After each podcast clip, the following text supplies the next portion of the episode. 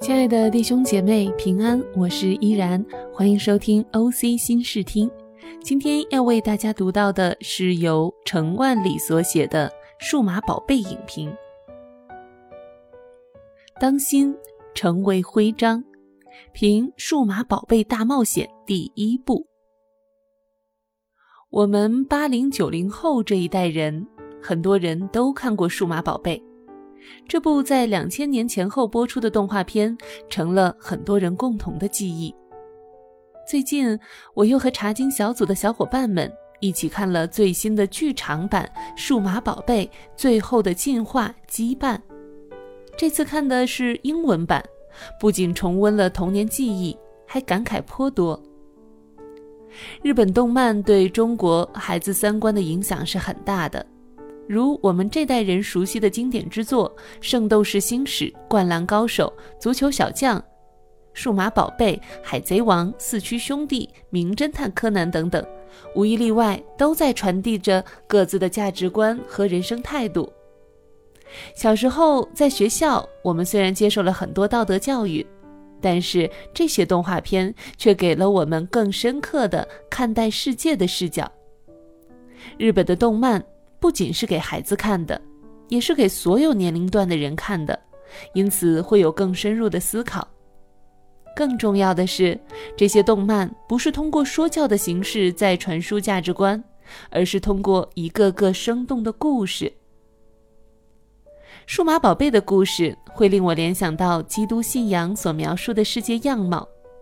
数码宝贝们的世界既是与现实世界平行，但又彼此息息相关。两个世界彼此对应着，数码宝贝世界的危机也会危害到现实世界，这就像看不见的灵界与物质界是息息相关的。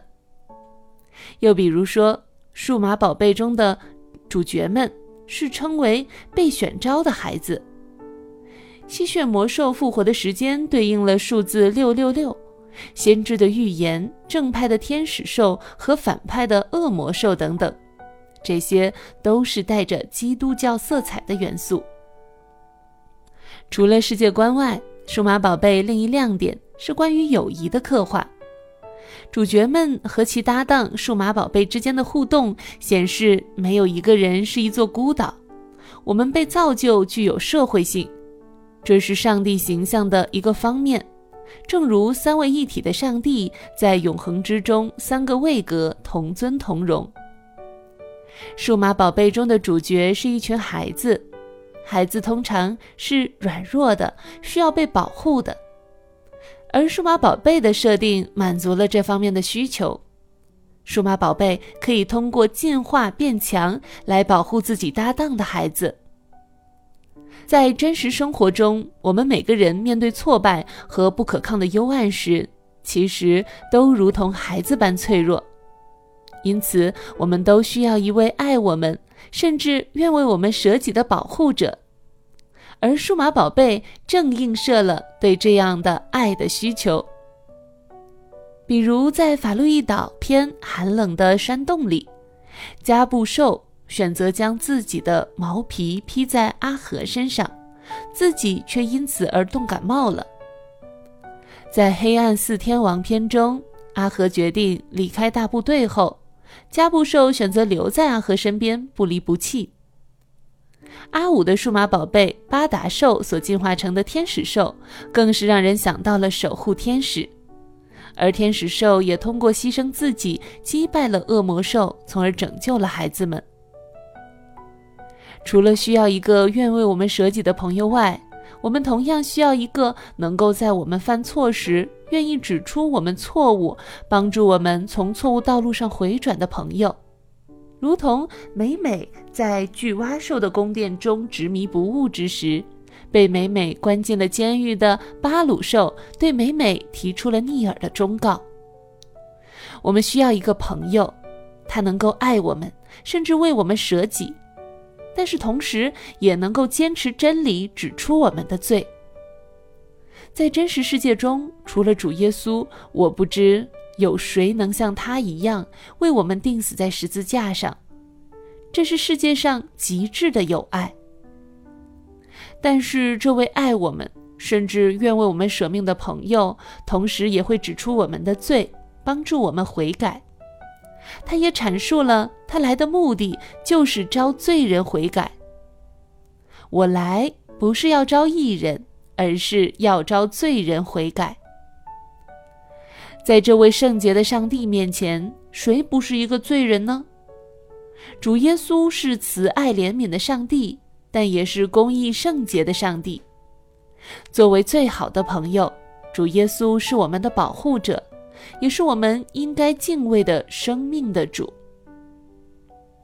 除了主角们和各自数码宝贝搭档之间的互动，数码宝贝也涉及了这些孩子们之间的互动。大家会在一起欢笑，但有时也会有不一样的看法，甚至会因此争吵。太一是整个团队的领袖，很有勇气，但有些时候过于激进。而阿和的性格则比较冷静沉稳，他们的争执出于个性的冲突，而不同的个性导致看待问题有不同的视角与看法。但也正因为如此，他们需要彼此。我们每个人都是有限的，因此眼光也都是不全面的。太一如同油门，阿和如同刹车。一辆车之中，不可能只有前者没有后者，也不可能只有后者没有前者。太一与阿和之间的冲突，有时甚至会发展到打架的地步。但即便如此，朋友仍是朋友，争执之后仍会和好如初。如圣经说：“铁磨铁，磨得锋利。”朋友互相切磋，才智也变得敏锐。就整体看，主角团队的每一个人都不可或缺。比如说，光子郎是团队的技术担当，素娜是在背后付出比较多的人，阿五虽然最小，却是最后的王牌。圣经也说，我们这些上帝的儿女，每个人都有不同的恩赐，即使难免个人的有限与软弱。但只有当我们在一起的时候，才能互相弥补对方的不足，共同完成上帝交托给我们的使命。除了上面所说的这些元素之外，成长是这部动画片的主旋律之一。数码宝贝会在搭档孩子遇到危险或他们成长的时候进行进化，如此实现进化之后的数码宝贝能够胜过之前无法战胜的敌人。对于我而言，认识并接受耶稣成为我个人生命的主，意味着我的一生是在成圣的过程之中。而成圣不是量的积累，却是质的变化。当我们成长之后，我们就可以靠着上帝所赐的恩典和真理，直面无法战胜的困难和挑战。数码宝贝和很多其他也表达成长概念的动漫题材不同之处，是明确的将品格与成长相连。生命成长的过程就是品格的塑造，我们成长的标志就是我们品格的养成。在最后的剧情中，主角孩子们的徽章被毁，但是他们发现他们的心就是他们的徽章。而他们的数码宝贝依然可以靠此进化，这如同我们内在生命的成长一样。其实，上帝不看重我们做了多么大的事情，而更看重我们向他是否怀有忠心，对人是否良善。而忠心和良善都是人们值得追求的品格。在上帝陶造他子民的过程中。他的子民要做什么事，不是他的最终目标。上帝对我们的心意是让我们通过做事而越来越有主耶稣生命所具有的美好品质与样式。这些主角孩子每个人的徽章是不同的，各自对应着一个美德或品格，如勇气、友情、知识、爱心、诚实、纯真、希望。光明，到了《数码宝贝大冒险》第二部，又增加了温柔的徽章。基督信仰也提到了类似的美德，如保罗说，圣灵会让属上帝的人生出好的品格，仁爱、喜乐、和平、忍耐、恩慈、良善、信实、温柔、节制。彼得则说，生命的成长会让人逐步加强信心、德行、知识、节制、忍耐、敬虔。爱弟兄的心，并有爱众人的心。在故事的最后，孩子们意识到，虽然每个人有不同的徽章，但每一个徽章其实是属于大家的。而他们作为一个团队，给每一个人的徽章提供能量。这与圣经的教导类似。属上帝的人，最终既保有自己与他人不同的特点。又拥有属于上帝的各种品格，如同全身细胞都有一样的基因，却各自发展成不同的器官和功能，并一起组成一个身体——基督的身体。不同的地方在于，在《数码宝贝大冒险》的故事中，孩子们的心是能量的来源，而圣经教导了上帝子民美好品格的来源，不是他们自己的心。而是上帝的灵，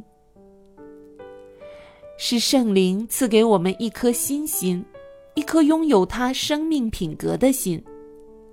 作为一个个体，我需要明白上帝对我的呼召，让基督的生命在我身上彰显出来，并履行好自己作为基督身体中一个细胞的工作，与他人共同服务，并建造基督的身体。